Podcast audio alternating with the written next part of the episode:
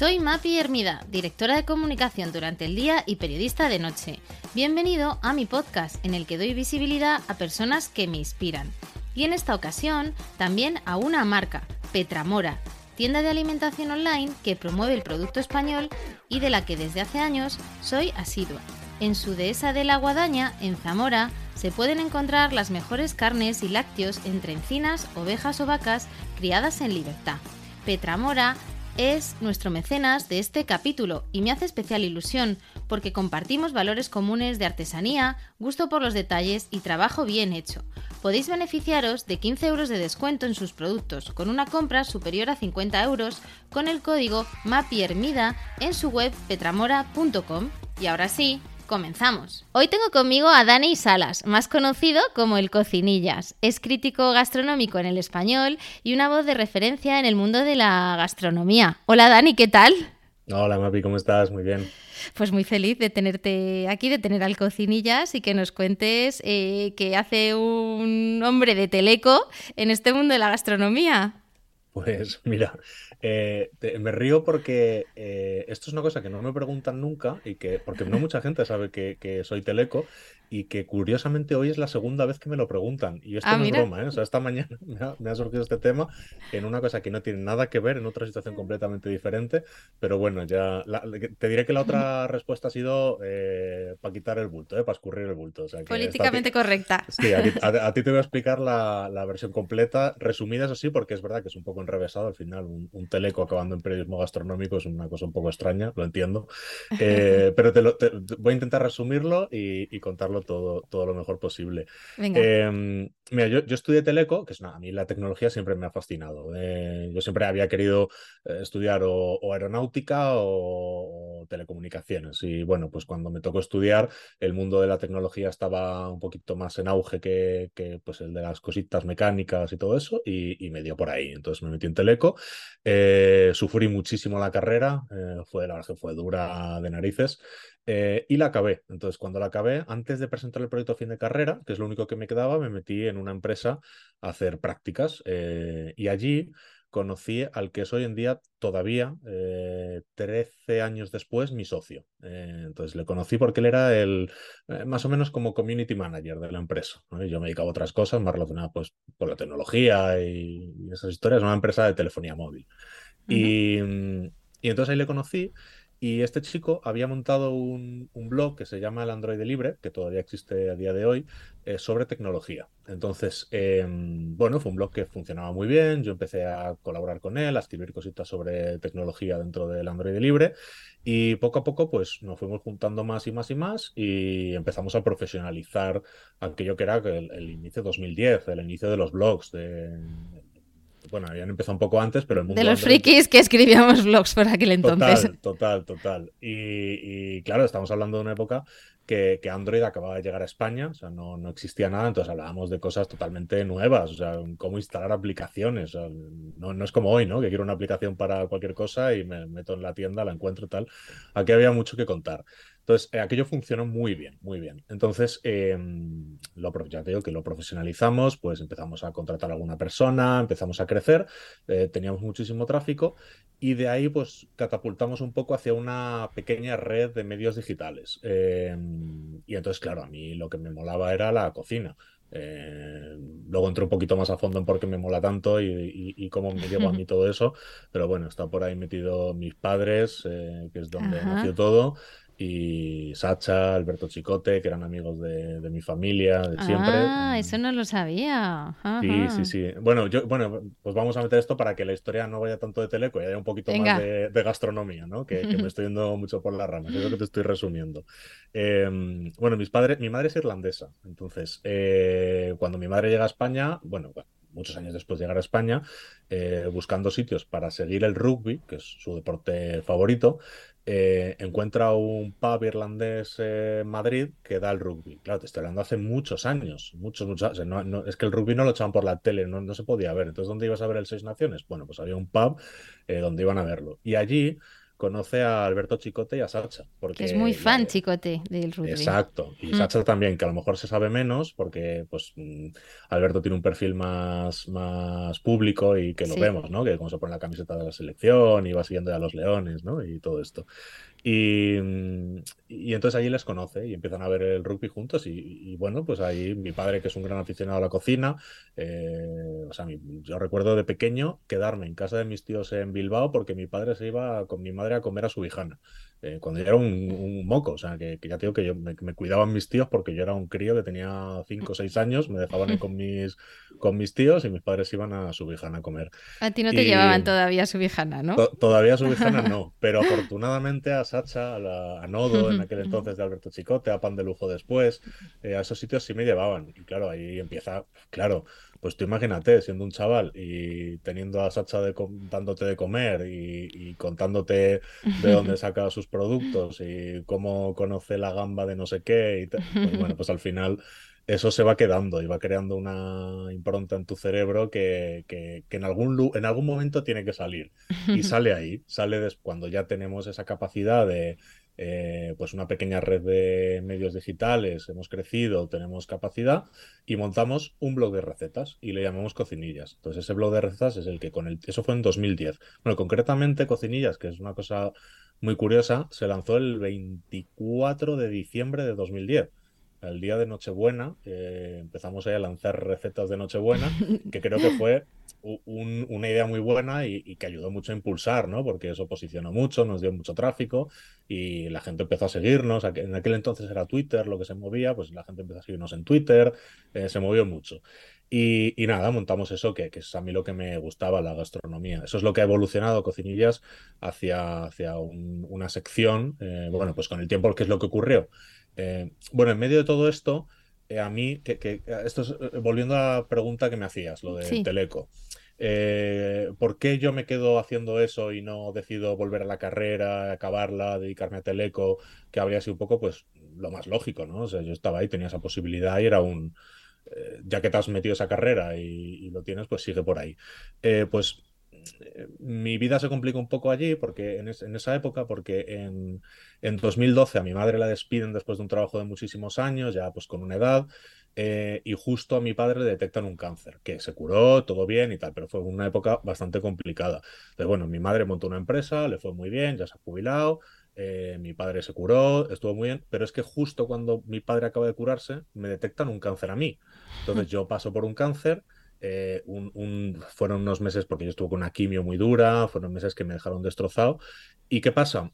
Que claro, yo eh, en ese momento en el que tengo que hacer algo y tengo que seguir con algo, eh, ni me planteo volver a la carrera. O sea, no me, no me planteo volver a presentar un proyecto fin de carrera de Teleco, ponerme con eso. Y como ya estaba tan metido en el mundo de los blogs, que, que de verdad, o sea, yo era, si es que me daba cuatro duros, o sea, eso no ganábamos dinero, no era nada, pero bueno, lo tenía, ¿no? Y me servía para mí seguir escribiendo, seguir haciendo cosas, o sea, era tanto como un apoyo, o sea, una parte psicológica que me ayudaba en ese momento, como incluso yo lo veía como un futuro y digo, sé que esto se puede convertir en algo, sé que podemos llegar a, o sea, yo he visto cómo ha crecido, he visto cómo el Android Libre, por ejemplo, o Cocinillas, empezó con muy poquito tráfico y hoy nos leen millones de personas, digo millones literalmente, o sea, estamos en una época en la que el Android Libre es que lo lean 5 millones de personas en España, o sea, era, era un, un volumen muy alto. Eh, er, no se monetizaba, porque en aquel entonces monetizar era complicadísimo en, este mundo de los blogs y las redes sociales, eh, pero yo le veía la posibilidad. Entonces, eh, en ese momento de mi vida, digo, mira, yo no voy a volver para atrás, ahora no puedo poner, es que no me lo, es que creo que ni lo pensé, o sea, fue como automático. Te lo cuento ahora. yo todo esto que lo cuento, de verdad que creo que debe ser alguna, algún tipo de, de defensa psicológica o alguna cosa así, Em, lo, cuento como si me acordase de una película, como si no, no, no, me creo que lo hiciese yo, o sea, no debe ir por ahí, ¿no? Algún tipo de defensa de la cabeza o alguna cosa así. Y entonces, bueno, pues así es como un teleco se convierte en crítico gastronómico. Eh, bueno, el medio al final, el final de la historia muy corto, eh, el medio creció, eh, fuimos para adelante y en un momento... ¿Y se integra con el español? Correcto, eh, nace el español, el español nace sin secciones ni de gastronomía ni de tecnología, llegamos a un acuerdo, les vendemos una participación y todo lo que nosotros teníamos como blogs lo integramos y se convierten en, secciones del periódico, que son hoy la de tecnología unas y cocinillas la de gastronomía. que es mm. donde yo sigo escribiendo como crítico gastronómico. Dices eso, con rotundidad, crítico gastronómico es una palabra muy rotunda, ¿no? Como con mucho poder, porque nos viene la película de Ratatouille a la cabeza, pero ¿qué hace exactamente un crítico gastronómico, Dani? Pues mira, em, ¿qué hace un crítico gastronómico? Pues ir a comer y hablar de lo que ha comido, básicamente. Eh, no tiene mucha historia más que eso. Eh, o sea, lo estoy simplificando mucho y, creo que al final la clave en todo esto está en haber ido a muchos restaurantes, haber conocido a muchos productores, haber hablado con muchos cocineros y, creo que ahí es donde viene, ¿no? Yo, a ver, es que este tema de llamarme crítico gastronómico y todo eso eh, e, es más porque había que poner algo al lado de la firma, sinceramente. Eh, o sea, al final te tienes que llamar de alguna manera, ¿no? Y, pues podía haber puesto redactor o pues, pues puse crítico gastronómico. Em, pero creo que la clave está en esa, ¿no? Eh, yo nunca me había puesto esto de crítico gastronómico hasta hace pocos años, hasta hace, no sé, tres, dos, tres años. Y creo que va por ahí, ¿no? Em, llega un momento en el que dices, bueno, creo que ya he ido un volumen suficiente de restaurantes, he comido suficientes cosas, he hablado con, eh, sobre todo esta parte es importantísima, la de hablar con los cocineros, hablar con los productores, súper importante, que a veces eh, olvidamos esa parte en la crítica gastronómica, nos centramos solo en los platos, en las elaboraciones, en las técnicas, y, yo creo que es súper importante que el productor te cuente, y, cuando uno aprende a diferenciar cuando una gamba roja es roja o cuando una zamburiña es zamburiña, eh, es cuando empiezas a tener esa parte, ¿no? de, vamos a llamarle crítica o de, poder decir, ¿no? De poder, oye, que es que, y no solo para decir, oye, me estás dando gato por liebre, ¿eh? que, que, esta es otra historia que podemos hablar y, que está ahí también.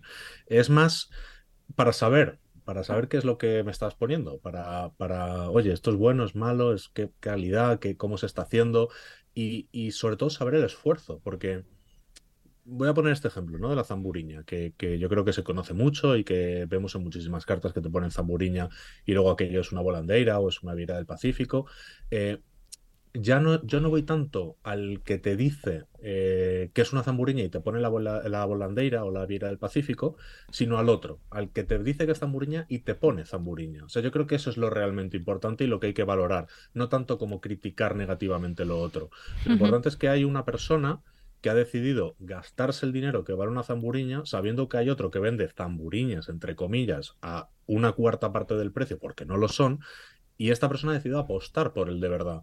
Y apostar por unas zamburiñas encontrar zamburiñas, porque es que hay muy pocas. Y tienes que ser casi amigo del productor, tienes que, amigo me refiero a tener una relación, porque la persona que las, que, las consigue, que las, que, coge las zamburiñas y las vende, tiene un límite muy pequeño para y no puede vender a todo el mundo. Por eso no hay tanto, no hay suficientes para todas las zamburiñas que hay en cartas. Entonces yo creo que al final lo de crítico gastronómico va, o como yo lo veo, va más por ahí, va más, va más por el haber hablado con ya tanta gente que, y, todo lo que me queda, ¿eh? o sea, que, que, lo estoy diciendo aquí como, como si hubiese llegado ya a un techo, ¿no? No, para nada. O sea, yo, eh, una cosa que me encanta de lo que hago y creo que el día que me deje de pasar será cuando me deje de gustar, es lo que aprendo. Es, eh, yo sigo yendo a restaurantes y me siguen contando cosas que no sabía y me siguen hablando de productos que no conocía y a mí eso me encanta, o sea, llegar a un restaurante, porque parece muy divertido, ¿no? Esto de que te digan los nombres más raros del mundo en un plato y tú te sepas todos y sepas de dónde viene este y cómo se usa y de que este es de un árbol tropical de no sé cuándo o este fruto solo sale en esta temporada en Tailandia, no sé qué. Parece como muy, muy guay, ¿no? Pero a mí lo que realmente me parece guay es cuando me llega un cocinero, me pone un plato y me usa un ingrediente que digo, ¿y esto qué es? O es un producto o un algo, ¿no? Y digo, esto, esto yo no lo había visto nunca, ¿no? Qué bien, o sea, que pues es que estuve viajando por México y me lo contaron en una aldea que no sé qué, que lo usaban y me lo he traído. Es esas cosas, ¿no? Yo creo que son interesantes y es lo que va formándote como crítico gastronómico, vamos a decir, pero bueno, como, como comensal también. O sea, al final creo, no, igual me equivoco aquí, pero creo que no se puede ser crítico gastronómico sin ser comensal. Eh, creo, creo. ¿Y se puede, Dani, sin ser, sin ser cocinero, sin cocinar? Porque tú haces las dos cosas, pero no todos los críticos luego se remangan ¿no? y se ponen en los, en los fogones. Em, ¿Crees que es necesario? Creo que no es necesario, pero para mí, para mí personalmente, por cómo enfoco yo el trabajo, es, eh, es muy importante. Em, ya digo que es cómo lo enfoco yo, o sea, cómo hablo yo de la gastronomía, cómo, cómo hago la aproximación a, a, los platos, a cómo los evalúo, cómo lo, cómo, cómo hablo de ellos. que, sí, para mí, a mí es, no te voy a decir imprescindible, pero rozando el palo. O sea, Te ayuda. Mm, mm. Me ayuda muchísimo, porque un poco por lo que te contaba antes, ¿no? Saber cómo funcionan los ingredientes, cómo combinan, cómo, por qué se ha elegido una cosa u otra. Em, hay muchas veces, o sea, en la cocina hay trampas, como en todos lados, ¿no? Entonces hay cosas resultonas. Y juntar esto con esto, yo sé que me va a dar un sabor, pues que, que te va a dejar ahí con los ojos abiertos y con la boca que no sabes ni dónde está, descolocada de lo rico que está. Entonces, eh, saber, entender que eso es muy fácil de hacer, está bien, ¿no? Porque al final eh, no deja de ser un truco barato, vamos a decir. Entonces, eh, entender ese tipo de cosas viene bien a la hora de, de hacerlo. Y eso te ayuda mucho el cocinar. A mí, a todo esto, pues lo que decías tú, ¿no? me encanta cocinar, yo cocino mucho. Eh, cada día creo que soy peor cocinero, eh, porque, porque lo que hago cada día me sabe peor. Eh, supongo que, es, que tiene que ver con descubrir, pues no, es que creo que cada día se cocina mejor en España y cada día tenemos mejores cocinas y mejores restaurantes. Entonces, de tanto probar y como voy todo el rato a, a, comer en sitios, pues lo que hago yo me parece cada vez peor. Entonces, eh, pero bueno, sí me ayuda, me ayuda mucho, me ayuda mucho. Me, gusta mucho la barbacoa, me gusta mucho jugar con, con los ahumados, con esas cosas, que, y, eso también, todos los procesos que siguen eh, los, los, diferentes productos, cómo se cocinan, el por qué. O sea, al final, fíjate, mira, aquí a lo mejor también me ayuda la parte de Teleco. Eh, esta parte un poco científica, que es la que siempre me ha venido. Es verdad que Teleco lo asociamos más a tecnología, pero bueno, hay una parte de física, una parte de química importante. Em, esto me ayuda mucho. O sea, yo me estudio bastante los procesos químicos que siguen los productos para que pase una cosa. Entonces, eh, tú sabes aquello que se dice, por ejemplo, esto es una cosa muy interesante, esto que decimos mucho de sellamos la carne para que no se escapen los jugos, ¿no? Se ha dicho siempre, ¿no? Esto es falso, esto no, es real. Eh, la carne, eh, cuando tú sellas una carne, los jugos se escapan igual. Las carnes se sellan para que se produzca la, reacción de Maillard, que nos da un sabor más apetecible a las carnes, eh, por, lo que se, por, los, por los procesos químicos que, que sufre el exterior de la carne en este caso. Eh, esto de que selle no es verdad. O sea, si, si esto te hay que desterrar este mito, pero que se sigue diciendo. Entonces, todo este tema y yo me, yo, yo me lo he estudiado y me, gusta. te podría contar ahora, cuál, creo que no viene a cuento, cuáles son las reacciones químicas que ocurren en una carne cuando se produce la reacción de Maillard que si proteínas tal cual. Entonces, eh, eh, ¿que, ¿que, eso sea imprescindible para hacer una crítica? No, no es imprescindible. Esto ya, perdona que haya seguido todo este proceso para llegar a la respuesta, que es que no es imprescindible, pero a mí me ayuda mucho. Pero a ti te ayuda. ¿Cómo eliges los restaurantes, Dani? ¿A ti te bombardean a invitaciones? Eh, también tus propios descubrimientos. ¿Cómo se haces esa priorización? Bueno, aquí creo que es muy importante lo que te decía antes, ¿no? Que, que, para ser crítico sí que creo que hay que ser comensal. Y entonces, ¿cómo descubro yo? Pues porque busco restaurantes para ir yo, que me apetezca ir, cosas que me llamen la atención, un plato que he visto en redes sociales y me ha llamado la atención. Y digo, oye, mira, estoy a ver qué tal lo hace, cómo es esto, eh, cosas nuevas, cosas de las que se hablen. O sea, yo creo que también es importante, se está hablando mucho de este sitio, pues vamos a ir a probarlo, vamos a ir a conocerlo y me he llevado sorpresas de todo estilo, o sea, de todo tipo, perdón. Em, este restaurante lo está hablando todo el mundo, acaba de abrir, eh, qué bueno, qué bueno, qué bueno, y voy y oye, decepción total, no me ha gustado, y al revés, o sea, pues efectivamente esto es una maravilla, qué gran restaurante, eh, tenemos que ir todos. Entonces, eh, un poco lo que te digo, siendo comensal, es como elijo un poco teniendo en cuenta Mira, una, una, cosa que hicimos desde el principio, desde 2010, cuando empezamos a hacer blogs, es respondíamos a las preguntas. O sea, yo creo que es lo que hemos hecho siempre. Internet nos dio la capacidad de poder responder a las preguntas que uno se hacía. Eh, claro, si tú piensas hace 20 años cómo encontrabas un restaurante es que tenías que meterte en guías de papel, buscar, no había forma de, encontrar respuesta a las preguntas que tenías en ese momento sobre dónde comer, que es lo que estamos hablando. Entonces, eh, yo creo que siempre tenemos que responder a preguntas y para responder a preguntas hay que ponerse en la piel del que las va a leer. Entonces, ahí es donde nos convertimos en comensales, cuando tenemos que elegir de qué restaurantes hablar, de qué tipo de lugares, a qué tipo de lugares visitar. Entonces, ¿qué es lo que interesa a la gente? ¿Qué es lo que, pues, qué es que me interesa a mí? Y entonces, eh, aquí el éxito y que funcione lo que la gente lee y que les interese, solo va a llegar, o sea, ese éxito solo va a llegar si las cosas que a ti te interesan son las que le interesa a la gente. Porque si tú empiezas a hablar de cosas que a ti no te interesan, de cosas que a ti no te llaman la atención, es que no lo vas a hacer nunca con la pasión que requiere esta profesión. Entonces, es, es muy pasional, esto es, necesita de eso. Evidentemente, siempre voy a, algún restaurante visito que a mí no me llama la atención porque me han dicho, oye, tienes que ir a este porque, bueno, me llama la atención, pero bueno, voy a ir a ver qué tal. Alguno voy, pero por lo general siempre es porque me llama la atención por algo, porque me gusta alguna cosa de las que he visto o porque no me gusta y quiero ver cómo es, pero siempre tiene que ser porque a mí como comensal me genera algún tipo de curiosidad, así es como los elijo. ¿Y qué criterios utilizas para, para determinar ¿no? el nivel de, calidad? Entiendo que, lógicamente, ah, el precio... sí.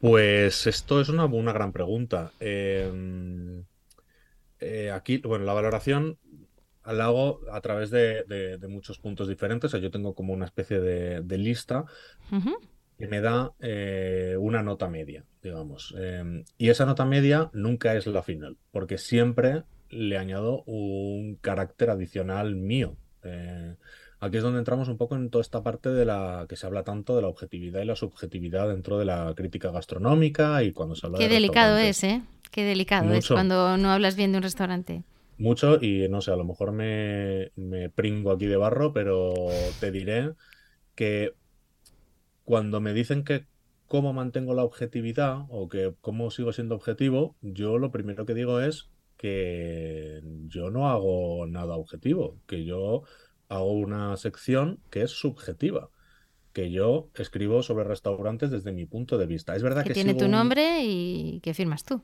Correcto. Y es verdad que sigo una serie de parámetros que sí son objetivos, entonces sí que valoro ciertas cosas como pues la técnica, el tipo de producto que se utilice. Eh, una cosa que me gusta mucho y yo creo que podemos hablarlo más adelante, que es la honestidad, que yo creo que es muy importante dentro de un restaurante.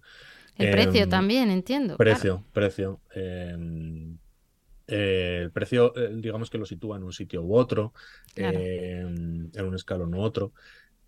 Y entonces sí que es verdad que se valoran toda una serie de parámetros objetivos, pero al final, es lo que te digo, saco una nota y esa nota la redondeo de una forma subjetiva, porque eh, tengo que tener en cuenta, yo tengo en mente la nota que le he puesto a otros restaurantes, y si a mí un restaurante me da un 7,5, por decir algo, digo, joder, pues es que este restaurante a mí me gustó más que este otro al que le he puesto un 8. ¿Cómo puede ser?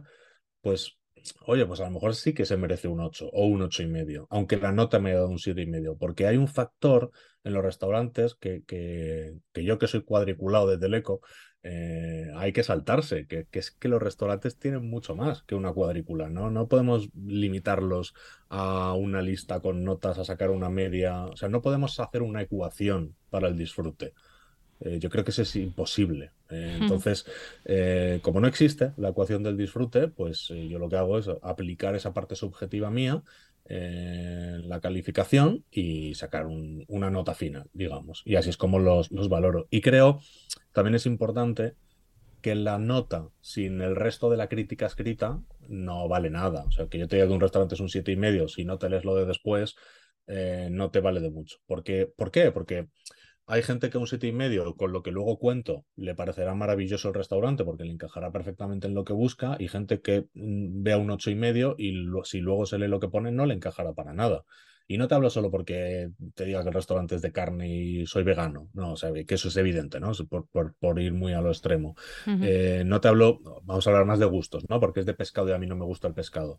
Eh, te hablo de otras cosas, pues que a lo mejor tú estás leyendo y dices, ah, pues es que el restaurante solo tiene sillas altas y aunque por mucho que el restaurante sea un 9, yo no como, no me gusta porque tengo un problema de espalda, o sea, hay tantos factores que influyen a la hora de ir a un restaurante y tanto tipo de cliente que la nota es una parte solo de, la crítica, ¿no? Que a veces nos ceñimos, ¿no? Joder, le ha puesto un 6, vaya leche le ha dado. Ya, pero yo sé, igual luego lo lees y dices, joder, es que se come marisco barato. Y yo es lo que busco. Quiero, no, quiero más que eso. Si tengo una familia, somos seis personas y quiero eso. Y queremos salir un día a comer marisco, necesito un sitio barato para comerlo. Pues es, es, es, por eso te digo que hay una parte subjetiva importante y creo que todo va de la mano del otro. La nota de la mano de la crítica y luego la crítica de la mano de lo que busca cada comensal en concreto, cada cliente, cada, cada persona. Oye, Dani, ¿cuáles han sido esas experiencias memorables, esos dieces que has tenido? y igualmente, luego, si quieres, me cuentas también, ¿no? Esas experiencias quizá más, más complejas. No, malas no te lo voy a contar, que me meto en un jardín. bueno, seguro que anécdotas tienes por un tubo. Aunque no digas el, sitio, puedes contarnos alguna anécdota. Y, muchas escritas y, publicadas. Yo últimamente he leído alguna tuya, ¿eh? O sea que en jardines te metes.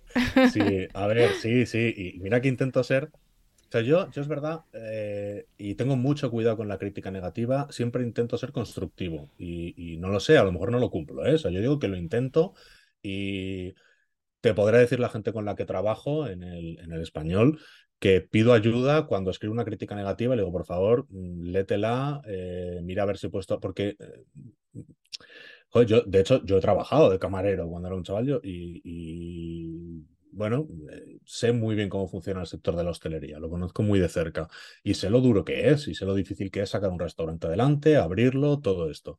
Entonces, lo último que quiero es eh, hacer daño por hacer daño y ni mucho menos. Entonces, cuando, cuando lanzo una crítica negativa, suelen ir muy bien pensadas. ¿Que me he equivocado con cosas? Me he equivocado con cosas. Recuerdo, por ejemplo, tengo una anécdota hace ya tiempo eh, una crítica negativa que hice, que yo considero que el texto era impoluto, era muy constructivo, estaba todo muy bien explicado, todo muy bien justificado, y cometí el gran error de la era digital moderna, del periodista moderno, que es eh, que automáticamente ya buscamos titulares que llamen la atención.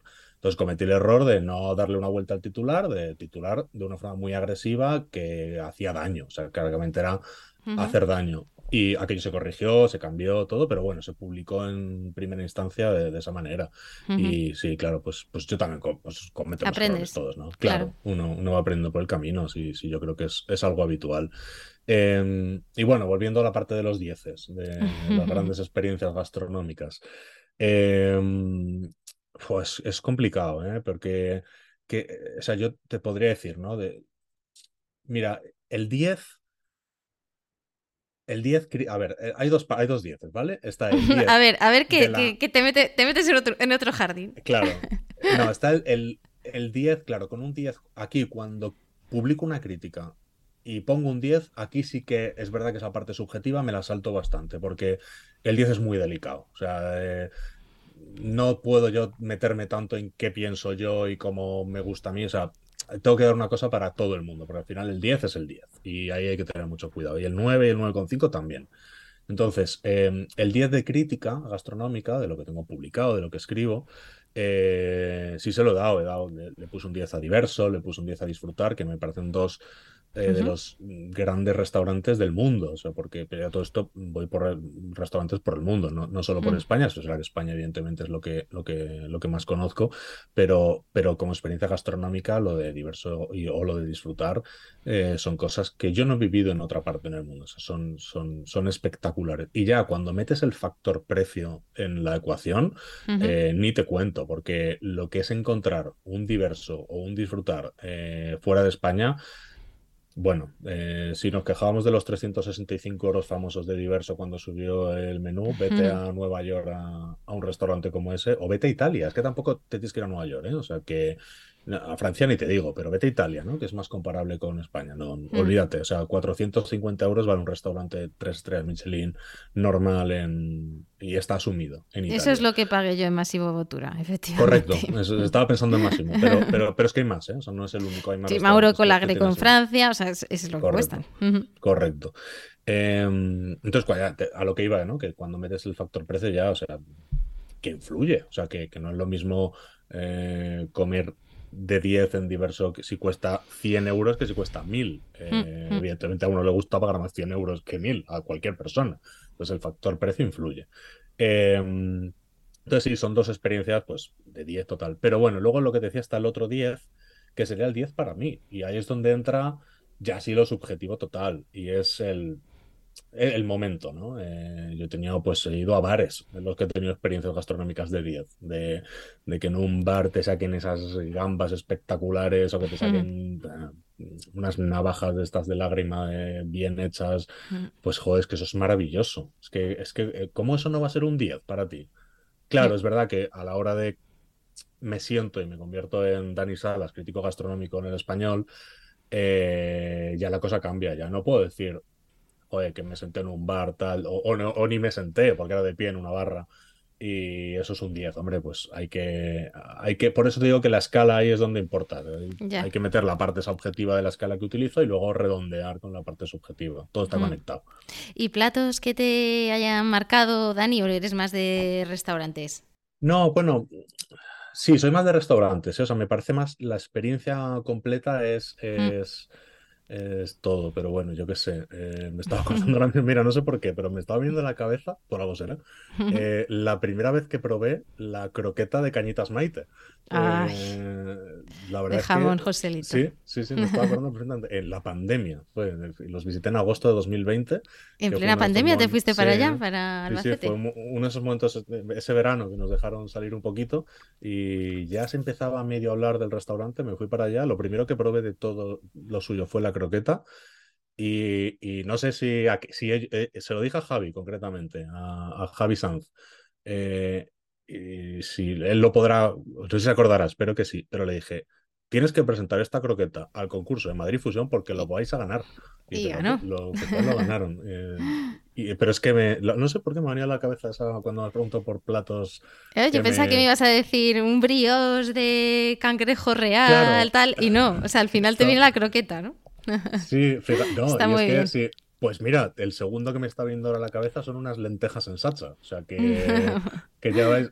Bueno, yo creo que al final esto es indicativo, ¿no? De, lo que vivimos en gastronomía y de lo que y de lo que pedimos. Oye, y tú como especialista en hamburguesas, porque si alguien sabe de hamburguesas, en España ese eres tú, ¿no te viene ninguna? Yo no, no puedo meterme más en, en concurso de hamburguesas, en jurado, en historias y tal.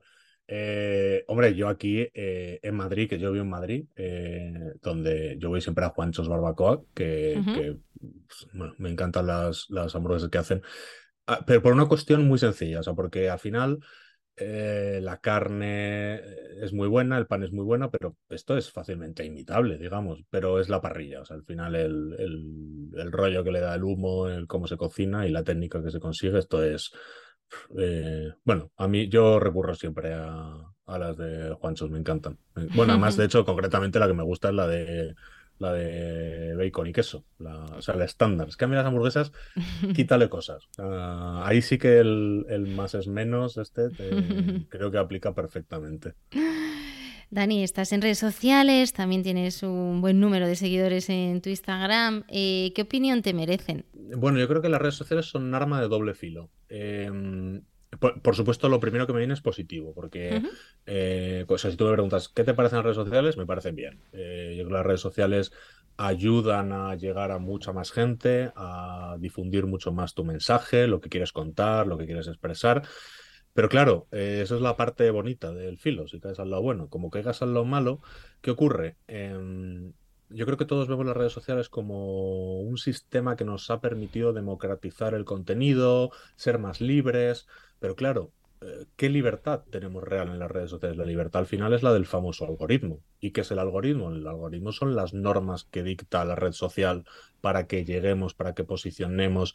Y eso se basa en lo que buscas en redes sociales. O sea, todo el mundo en redes sociales buscamos lo mismo, que es tener más likes, tener más comentarios, tener más eh, interacciones, tener más alcance en general. Y para eso tenemos que seguir estas normas y cumplir con el algoritmo.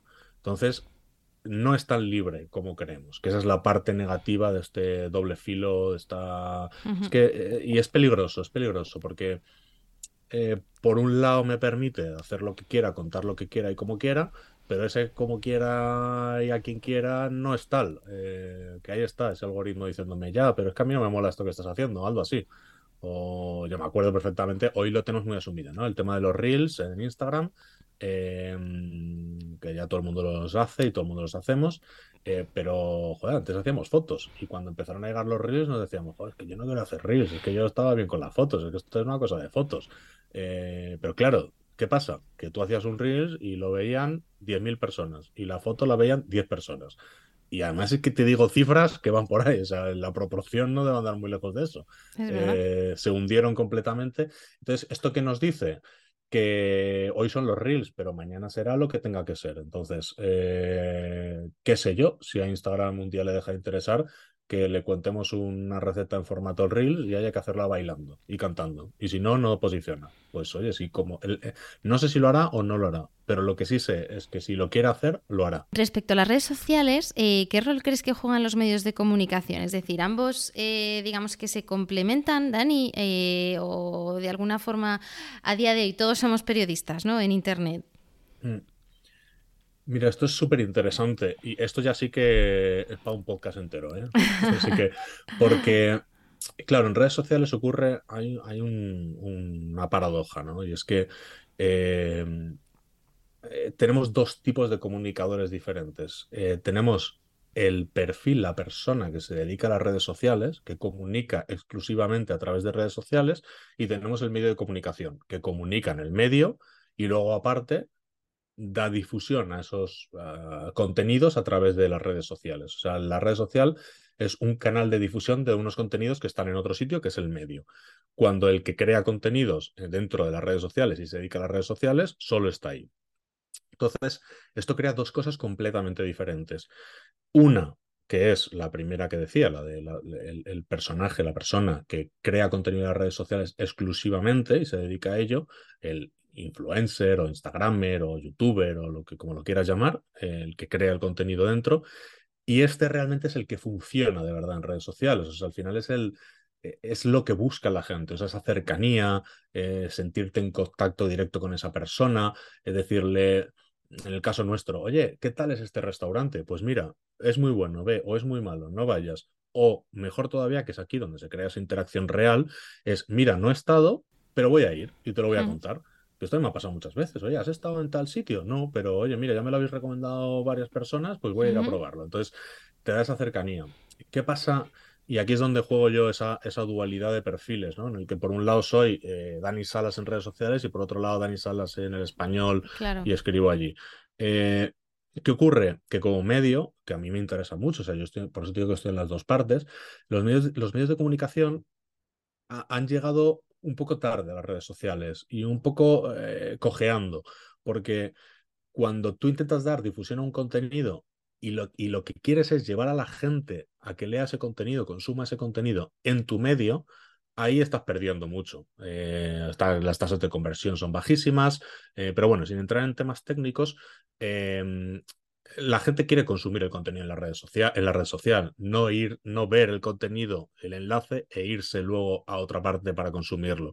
Entonces, los medios de comunicación hoy, y te hablo de estos eh, súper recientes, se han dado cuenta de que la red social no debe ser un canal de difusión de sus contenidos, sino un canal de creación de esos contenidos. Entonces, poco a poco se está utilizando para crear contenidos originales en la red social. Entonces, es no un canal de difusión, sino una pata más del medio de comunicación. Y eh, así es como debe verse si realmente se quiere tener ese alcance. Entonces, eh, una cosa muy sencilla. Eh, si vamos a, a nosotros nos pasamos, nosotros nos dimos cuenta de esto con las recetas. Fue lo primero con lo que lo vimos. claramente, o sea, lo vimos con más cosas, pero claramente y donde hicimos los cambios fue ahí. Entonces, si tú en Instagram pones, ya hemos publicado la nueva receta de gazpacho, pinchan este enlace y vea, pues, pues igual lo veían 10.000 personas y pinchaban 10. Y no, bueno, para, no, para decir cifras reales, pues lo veían 10.000 y pinchaban 100. Entonces, creaba ese, ese problema. Entonces, ¿qué te das cuenta? De que lo que tienes que hacer es crear la receta dentro de Instagram. Pues esta es la receta del gazpacho. Pones un tomate, pones un pimiento, pones un pepino, lo mezclas todo, pim pam, y la haces ahí. Entonces, esa, ese cambio daba mucho miedo, porque al final eh, el medio de comunicación lo que buscamos es que la gente venga al medio, que la gente te lea en tu web, no que la gente te lea en Instagram, porque en Instagram no estás generando visitas, no estás generando ingresos, que es como monetizas esas visitas. Eh, de lo que te das cuenta es un día es, vale, pues yo tengo por un lado mi medio, que la gente llega a través de los canales mm, de siempre como han llegado los medios, que es a través de Google principalmente, y por otro lado tengo mis redes sociales, en las que creo mi contenido, crezco, tengo cifras y ya pues por las diversas estrategias que hay de monetización en redes sociales, lo monetizaré, pero tengo que apostar por ello, o sea, tengo que crecer de esa manera.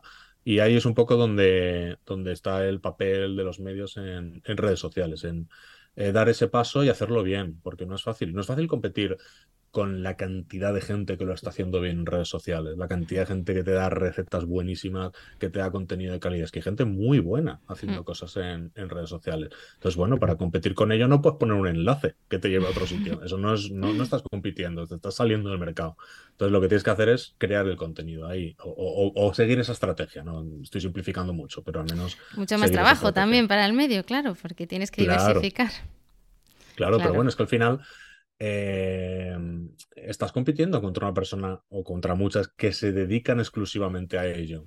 O sea, no, no, hay que verlo así, hay que ver que, que, al final esos influencers, esos perfiles de redes sociales, es que se, cada uno de ellos se dedica exclusivamente a ello. Entonces, eh, no puedes poner una persona que lo que haga es pues, en un ratito pues ir colgando todas las historias de un día. No, al final necesitas a alguien que se dedique a ello. Claro. Dani ha pasado por aquí, Benjamín, Lana, Alejandra Ansón, Clara Villalón, que trabaja con, con vosotros. Em, eh, a todos les pregunto lo mismo. ¿Cómo ves la, gastronomía hoy en día? ¿Hacia dónde ves eh, que evoluciona todo esto? Pues, pues mira, yo en general la veo muy bien. Y, yo creo que yo soy muy positivo en cómo está la gastronomía. Eh, siempre nos gusta hablar de las cosas malas, somos en general la especie humana, nos gusta el desastre y las catástrofes. Y decir que si los grupos están invadiendo la gastronomía, que si las quintas gamas están entrando por todas partes. Los dinner shows y los restaurantes donde solo se baila. pero, pero bueno, o sea, es que, es que yo creo que hay mucha gente en el mundo. bueno, no, yo creo no, hay mucha gente en el mundo y yo creo que eh, eh, también esos inner shows que decías, ¿no? Esos sitios que tienen espectáculo dentro, pues tienen su público y, joder, y, está bien que existan, ¿no? O sea, yo, yo, a mí no me gusta ni no iré, pero claro, pero para eso están los gustos y están los colores, ¿no? Para, para que haya para todos. Entonces, volviendo a, volviendo a esto, eh, yo lo veo muy, yo lo veo positivo. Y además es que veo dos caminos que se están siguiendo que me encantan. Mira, y es que creo que demostraciones lo que los dos platos que me han venido antes a la cabeza, que han sido unas croquetas y unas lentejas. Yo creo que, que está habiendo afortunadamente una vuelta hacia la tradición eh, que, que, es maravillosa y que gracias a todo este camino que hemos hecho de exploración en la técnica, en, en, esa parte más científica de la cocina, eh, todo eso se ha, se ha aprendido mucho se han cogido las cosas buenas, se han quitado las cosas malas y se están aplicando. Entonces ahora lo bueno es que nos estamos encontrando guisos perfectos, nos estamos encontrando eh, todos esos platos tradicionales hechos a la perfección, aplicando técnicas sin irnos, o sea, quitando toda esa, parte mala que tiene la técnica, nos hemos quitado por fin las esferificaciones, nos hemos quitado las espumas, nos hemos quitado todas esas cosas que, que nos llevan a años atrás y, nos hemos quedado con lo bueno de la técnica y lo estamos aplicando a la comida de verdad, a los fondos, a buscar el sabor, porque al final yo voy a comer y lo que quiero es sabor, eh, textura, tal cual, pero al final es el sabor, es lo que buscamos. Entonces, si un fondo no sabe, porque lo que he hecho ha sido infusionar, que ni siquiera eh, hacer un, un, caldo, he infusionado unas espinas de pescado, lo que sea, y luego le he metido un agar-agar o un lo que sea para darle espesor, eso no ha cogido sabor, no, no, ha reducido para sacar la esencia del sabor. Entonces, cuando se buscan los sabores, mira, el otro día estaba eh, haciendo una visita a un restaurante en Madrid que me gusta mucho, que se llama Chispa Bistro, y, mm, y hablábamos justo de esto, porque les decía, mira chicos, lo que más me gusta de vuestra cocina, también les dije lo que no me gusta, pero lo que más me gusta de vuestra cocina es que buscáis el sabor y que os toméis el tiempo. dice, Dani, gracias porque las horas que nos lleva eso, el trabajo que nos lleva eso, y claro, o sea, detrás de un claro, cuando a ti te ponen un, plato, unos berberechos con un tal y no sé qué, y en el hay un fondo abajo, ese fondo lleva tanto trabajo y tanto tiempo y tanto esfuerzo para que salga como sale, pero es lo que le da el sabor al plato, es lo que le da la profundidad.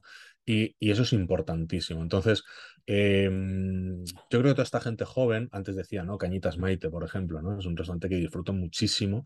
Eh, y lo que están haciendo con Ova también es maravilloso, su, restaurante gastronómico.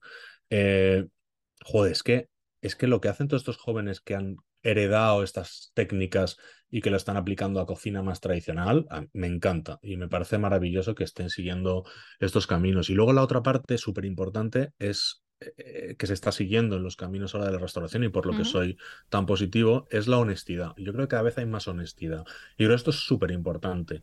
Mira, eh, próximamente va a reabrir en Madrid porque ya ha existido como Speakeasy un un restaurante que se llama Ebisu, un japonés, eh, el chef Kobos.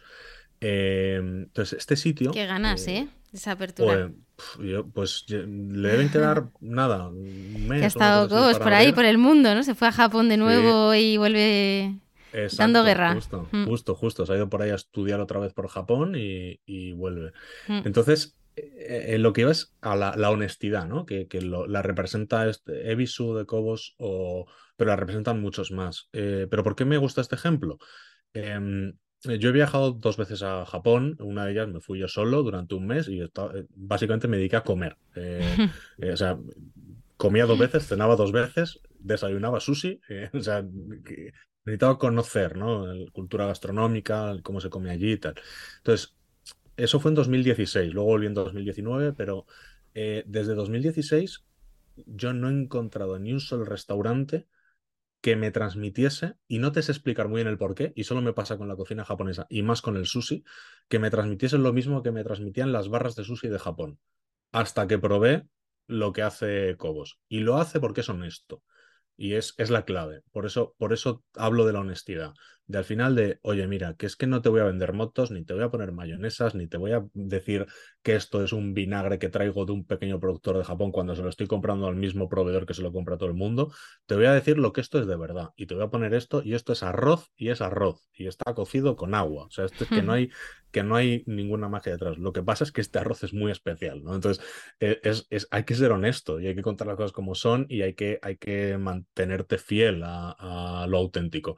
Y, por eso me gusta, me gusta mucho eh, lo que hace este chico, pero lo que hay representa una línea general que yo estoy viendo de muchos cocineros, mucha gente joven que te está contando las cosas como son, ¿no? Yo me alegro, lo decíamos antes, me alegro mucho de ver cada vez más en las cartas que pone volandeira y que no pone.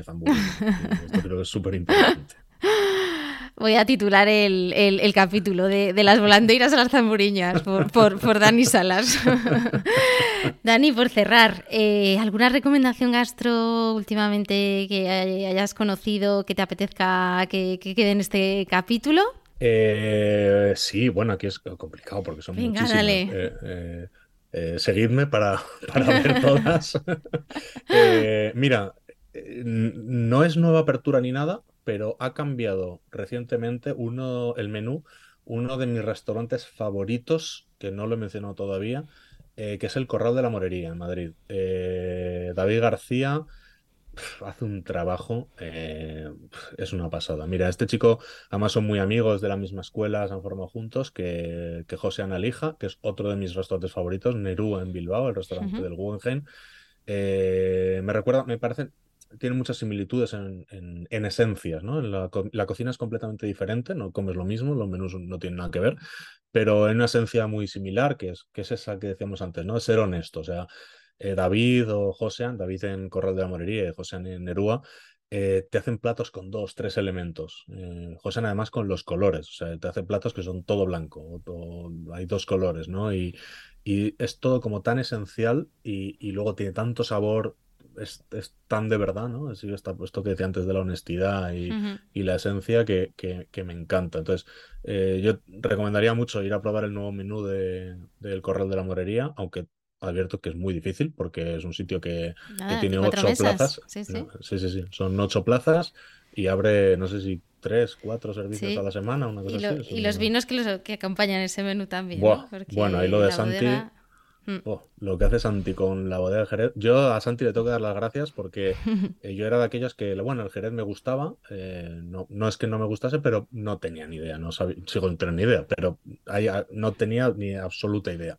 Y Santi me introdujo en el mundo de los Jereces y me enseñó a valorarlo como lo que realmente se merecen, como esa joya que tenemos en España que hay que eh, salvaguardar siempre. es que es mm, imprescindible. Y eso fue gracias a Santi en el Correo de la Morería. Y, no sé, así como aperturas nuevas, ahora sinceramente no me viene así nada. ¿Alguno a la que cabeza. tengas pendiente, Dani, que digas, bueno, Mm. ahora empiezas una nueva etapa personal, eh, que a lo mejor te tenemos de baja por, unos, por unas semanitas, pero se te queda alguno en la agenda que digas, jo, este lo dejo para después? Sí, eh, mira, no he estado nunca en Noma y tengo, bueno, eh, ya Noma va a cerrar, eh, o sea que ya si no ha sido, está ya Sí. todo vendido, no se puede ir. Bueno, pues eh, no sé si esto es bueno decirlo en público, pero tengo reserva para septiembre. eh, lo digo porque a lo mejor alguien me busca por la calle y me intenta arrebatar la reserva. O te ofrecen dinero, ¿eh? Sí, sí, sí, o sea, es una de las cosas más cotizadas ahora mismo en, en el sector. Entonces, eh, esa cosa que tengo pendiente, pues eh, esperemos que si todo sale bien y si todo va bien para septiembre, pues eh, podré, podré estar en Noma, eh, que me apetece Qué muchísimo. suerte, qué Me suerte, Dani. Yo estuve, te diré, hace 15, 13 años, 14 Ujú. por ahí, cuando empezaba a despuntar. Y, y si en parte me gusta la gastronomía, fue por esa visita a Noma. Fue un antes y un después. Ojalá que, que- que en septiembre lo disfrutes, porque para Qué mí bueno. fue maravilloso. ¿Y alguna más pendiente o...? Eh, a ver, tengo mucho. Mira, esto es curioso porque em, dirás, bueno, si te dedicas a esto, pues ahora están todos los restaurantes. están- O sea, hay restaurantes súper evidentes que no he estado. Y, y- lo que es claro, lo que pasa es que casos como el de Noma, que va a cerrar y va a desaparecer, pues, mm, hombre, evidentemente eh, llama la atención. Eh, Pero hay restaurantes que sí, que los tengo pendientes, pero como sé que en algún momento iré, mm, no me vienen los primeros a la cabeza. Pero, por ejemplo, te diré, es que a veces hasta me da vergüenza decirlo en público, pero no he estado en Quique da Costa. Es un restaurante en el que no he ido. Eh, justamente esta semana estuve hablando con ellos para hacerles una visita, que espero que sea pronto, pero es que no he estado en Quique da Costa. Entonces, espero poder ir próximamente. Pero bueno, Muy así bien, como Muy bien. eh, más aspiracionales en cuanto a complicación por ir, porque al final, joder, Quique da Costa, pues es que lo tengo a tres horas de casa y, y es un o sea que es, digamos que es fácil llegar, pero bueno, de que alguna está- forma lo tienes también en el Ritz, que, que puedes Eh, acercarte, claro. que bueno, no es lo mismo, no, no es que queda Costa como el pionero y genuino. que tampoco está, pero mm. Recomendable, recomendable. Sí, pero no sé, sitios como, pues, pues sabes, este sitio de, de Islas Feroe, Cook, ¿no? Que, que sería también una visita interesantísima. Qué buena. eh, que esa se me cayó, además fue una de estas de pandemia. Yo no lo que conozco. tenía ahí. Es este sitio que, que cambia todos los años o cada dos años de ubicación. Eh, Está en Islas Feroe y la última, ahora se están mudando, para que te hagas la idea, a una antigua cárcel abandonada en Islas Feroe. O sea que Uy. sí, son cosas curiosas. Y hasta ahora estaba en una cabaña en, en medio de un glaciar. Entonces era un- una antigua lengua de glaciar, que ya no está, el, el glaciar ya ha retrocedido. Y bueno, la, la parte de la experiencia de- del restaurante era llegar, porque tenían que recoger en un todoterreno y atravesar ahí las montañas con el todoterreno, pues no, no puedes llegar. Y, y- y bueno, aparte que la cocina es famosa por, por, por ser buena, o sea, que, no, que luego no llegas allí y, y es un sitio regular. Se Ujú. supone, se supone que, bueno, no voy a decir que es bueno porque no he estado, pero, pero bueno, esos, esos, sitios eh, me llaman mucho la atención y me encantaría visitarlos. Dani, eh, y por cerrar, eh, personas que sigues, aparte de Dani Salas, eh, ¿a quién eh, recomendarías? Eh, incluso que, ¿por qué no? Trajes al podcast a entrevistar. A ver, eh, claro, aquí me- en otro lío que me meto. Ya he estado hablando de muchos restaurantes, ya verás de los que no he nombrado y los que no he dicho, me dirán, lo mismo me pasará si me pongo aquí a decir gente. Y no, mira, hay una, hay una cosa muy buena y es que eh, yo me siento muy afortunado porque, en- y, esto no lo digo por decir, ¿eh? y no es por quedar bien, ni mucho menos, y todo, yo creo que todos los compañeros del sector lo podrán decir. Eh, yo creo que hay un compañerismo y un buen rollo entre los compañeros del sector y la competencia. Hablo de competencia.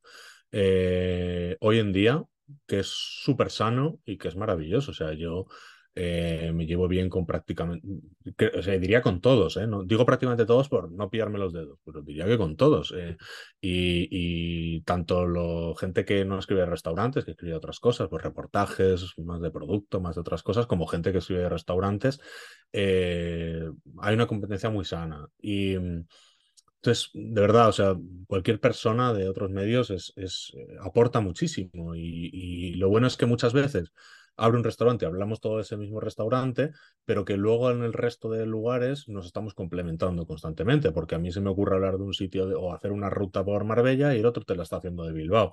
Eh, entonces, em, nos complementamos mucho. Y, hablando de personas en concreto, eh, no sé, te puedo, igual eh, para, para, no quedar tan mal, me voy un poco al, pasado, o al, pasado, quiero decir, a la gente que viene antes de nosotros, y yo he aprendido muchísimo de la crítica gastronómica que, que, existe todavía hoy, que todavía hay gente que todavía escribe y que ha estado hasta ahora y que, y que han llegado antes que nosotros y que han abierto un camino en, en este mundo, ¿no? Como, como José Carlos Capel o Maribona o Alberto Lucchini. O, o sea, son, son personas con las que afortunadamente me he sentado a comer muchas veces y de las que he aprendido. Eh, fíjate que al final te he dicho tres personas de tres medios diferentes al mío. Tres medios.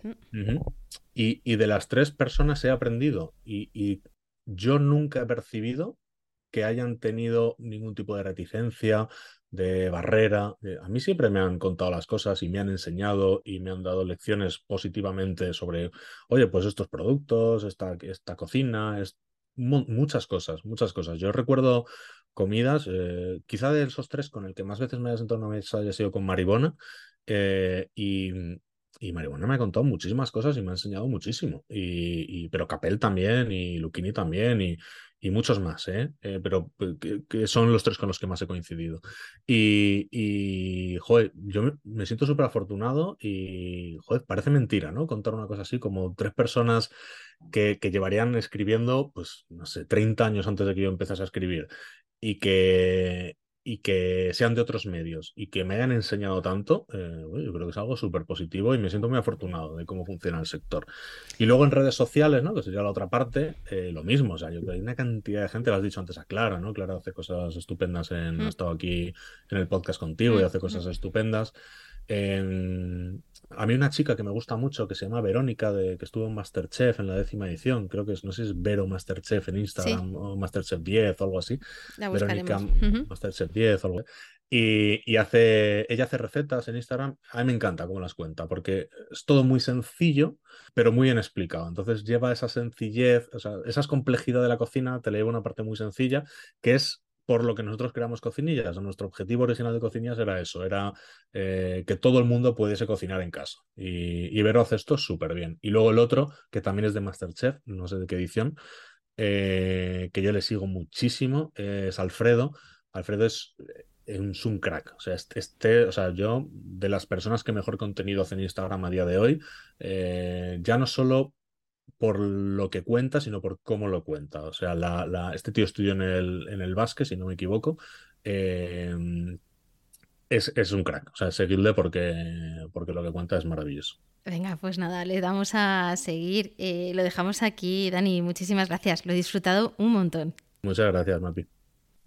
Si eres una empresa o una marca y quieres ser mecenas de este podcast, tienes toda la información en la sección de contacto de mi web www.lagastronoma.com. Hasta la próxima.